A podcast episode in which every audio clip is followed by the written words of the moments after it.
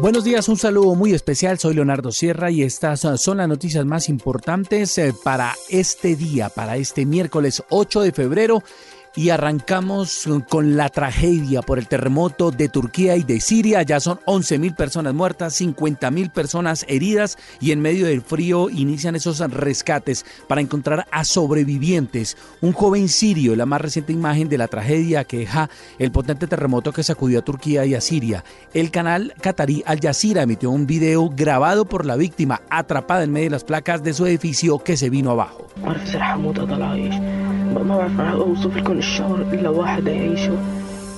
Yo no sé si moriré o viviré.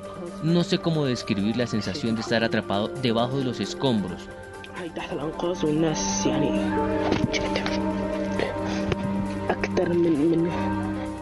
Como pueden ver, estoy debajo de todo esto.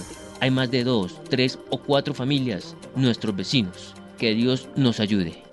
Al menos 600 maestros del Cauca, ya regresando a las noticias del país y sus familias, se tomaron la entrada al Congreso de la República e intentaron ingresar a la fuerza al Capitolio Nacional mientras adelantaban las instalaciones de las sesiones extraordinarias que estuvieron marcadas por las pullas del presidente del Congreso, Roy Barreras, quien criticó a los ministros y ministras que aún no han radicado las reformas sociales que había prometido el presidente Gustavo Petro. Andrés Carmona. Leonardo, buenos días. Hacia las 3 de la tarde de ayer martes, cerca de 500 a 600 maestros del Cauca y sus familias irrumpieron en las puertas del Capitolio Nacional y se posicionaron en las columnas del recinto exigiendo que los congresistas y el gobierno les den soluciones al pésimo servicio que presta el operador de salud del magisterio en el departamento, la EPS Cosmitet. Escuchemos a uno de los voceros de los manifestantes. Analicen la propuesta del magisterio del Cauca que se cansó de enterrar sus muertos, no solo maestros, sino familiares. Posterior a este intento de ingresar al recinto del Congreso, varios representantes de la Cámara del Pacto Histórico y el presidente de la Cámara, David Racero, se reunieron con cuatro voceros de los manifestantes y acordaron mantener una mesa de diálogo a la que invitarán a las ministras de Salud y Trabajo y al ministro de Educación. Mientras tanto, los manifestantes se mantendrán acampando en la entrada del Congreso hasta que se sientan conformes con las soluciones que plantee el gobierno. Andrés Carmona, Blue Radio.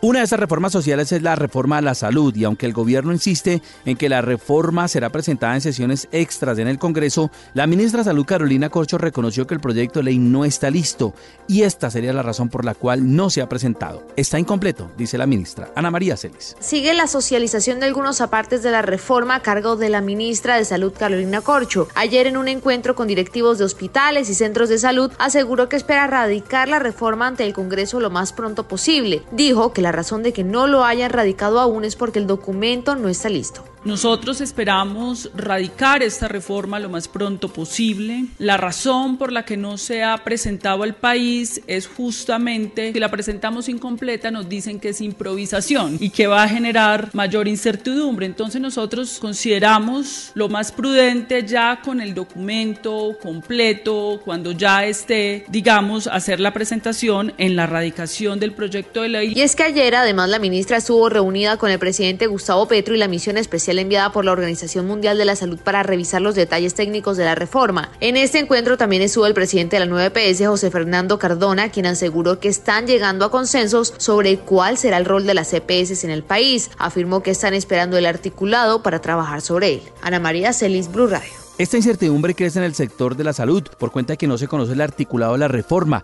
Esto llevó a que exministros, ex viceministros enviaran un derecho de petición a la ministra de Salud Carolina Corcho para que respondiera a 15 preguntas. Oscar Torres. Leonardo, buenos días. Fueron siete exministros y 11 ex viceministros de salud de distintos gobiernos los que dieron a conocer el derecho de petición que le enviaron a la ministra de Salud Carolina Corcho para que contestara 15 preguntas sobre la reforma a la salud que pretende presentar el gobierno ante el Congreso. Justamente esas 15 preguntas irán en torno a cinco aspectos básicos que consideran los exfuncionarios en salud son claves y deben tenerse claros sobre el cambio que va a tener el sistema de salud en el país. Esto fue lo que dijo el exministro de Salud del gobierno Duque, Fernando Ruiz. Los cinco principales son esos. Primero, hay una línea roja, los derechos constitucionales consagrados en la Constitución Nacional y en la ley estatal de salud se deben respetar.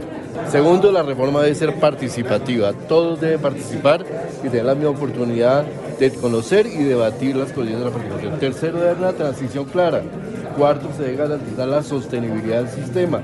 Y por último, mientras se hace la reforma, se debe asegurar que el sistema siga funcionando y siga protegiendo a la gente y no se debe mantener una situación de incertidumbre como la que tenemos en este momento. Sin embargo, lo que hicieron claro los exfuncionarios expertos en salud es que ellos no quieren hacer oposición al gobierno y no tienen aspiraciones electorales, así como que no hacen parte de ningún partido político y lo único que quieren es conocer el texto de la reforma. Los firmantes de este derecho de petición esperan que en los próximos 15 días el gobierno le responda, pero no solo a ellos, sino a todo el país. Oscar Torres, Blue Radio. La próxima semana los liberales se van a reunir en Ibagué, el partido de la U se va a reunir en Cali, esperan la presencia de ministros del presidente Gustavo Petro para definir cuál va a ser la posición frente a estas reformas sociales. Kenneth Torres. Más de cuatro horas duró la reunión de bancada del Partido Liberal en el apartamento del expresidente César Gaviria en el norte de la ciudad. Allí se habló de las reformas que presentó el gobierno nacional en materia judicial, Plan Nacional de Desarrollo, adición presupuestal y la reforma a la salud. En el encuentro el jefe del Partido Liberal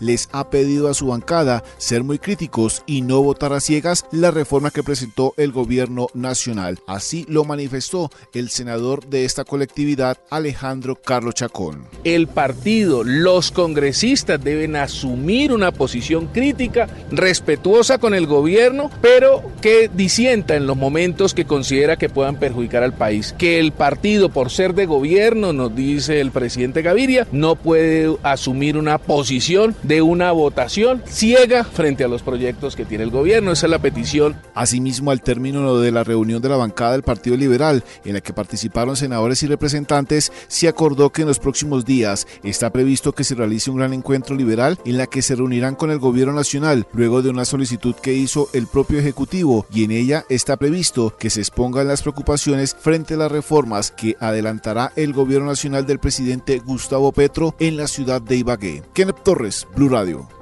La Comisión Nacional de Disciplina Judicial revocó la decisión de su seccional de Norte Santander que había suspendido por tres meses en el ejercicio del cargo a la jueza Vivian Polanía, quien apareció semidesnuda, fumando y recostada en su cama mientras presidía una audiencia. En Cúcuta, Richard Quiñones. El 21 de noviembre del 2022 se abrió esta investigación disciplinaria contra la jueza Vivian Polanía. La decisión inicialmente advertía que la jueza debía ser suspendida por tres meses, pero la Comisión Nacional de Disciplina Judicial decidió, abro comillas, revocar la decisión de suspensión provisional, cierro comillas. En el documento se señala que contra el juez no procede recurso alguno. El abogado penalista Jorge Muñoz. Decisión que la mayoría de abogados tomamos con beneplácito en el sentido de que desde el punto de vista jurídico hubo una violación al debido proceso. Por ende, pues celebramos la decisión, toda vez de que siempre hemos manifestado que la juez es una persona profesionalmente actúa de manera correcta, sin salirse de los límites. Este abogado también destacó que los parámetros establecidos por la normatividad faltaron algunos requisitos para poder establecer dichas conductas desplegadas o realizadas por la juez. Richard Quiñones, Blue Radio. En el hospital de Aveiva y en la clínica panamericana apartado Antioquia se recuperan los 25 migrantes que sufrieron un grave accidente cuando el bus en el que se desplazaban a Medellín, de Medellín, mejor a Necoclí, se volcó en la carretera. Los migrantes iban en busca del sueño americano. Julián Vázquez. En una tragedia se convirtió el sueño americano de más de 30 migrantes que cuando se desplazaban en un bus de servicios especiales por el sector de Chichiridó en la vía Dabeiba Mutatá sufrió un volcamiento dejando al menos 25 extranjeros heridos entre los que se encuentran haitianos, africanos y chinos. El alcalde de Dabeiba, Antioquia, Leighton Urrego, informó que la mayoría de heridos fueron llevados al hospital local mientras que los más graves fueron remitidos a la clínica panamericana de apartado contra unos cinco para allá, entre ellos una de nacionalidad haitiana, una femenina, en estado algo crítico. El bus de servicios especiales que partió de Medellín tenía como destino el municipio de Necoclí en el Urabá antioqueño, donde los migrantes iniciarían la travesía por el Darién. Desde Medellín, Julián Vázquez, Blue Radio. En otra noticia les contamos que el fiscal Francisco Barbosa hizo duros reparos al proyecto de ley de humanización de política criminal y carcelaria al gobierno. De acuerdo con el jefe del ente investigador, al eliminar delitos como la inasistencia alimentaria se termina normalizando una conducta irregular. Hablando de la fiscalía, citó interrogatorio a cinco funcionarios por presunta corrupción en la OPA de Nutresa. Uno de los citados es el juez de Medellín, Rafael Antonio Matos. Y finalizamos contándoles que la Corte Suprema negó la solicitud de nulidad del proceso contra Arturo Char por el escándalo de corrupción. Este tribunal consideró que no vulneró los derechos del ex senador. Estas son las noticias más importantes con las que amanecemos este miércoles 8 de febrero. Que tengan un gran día.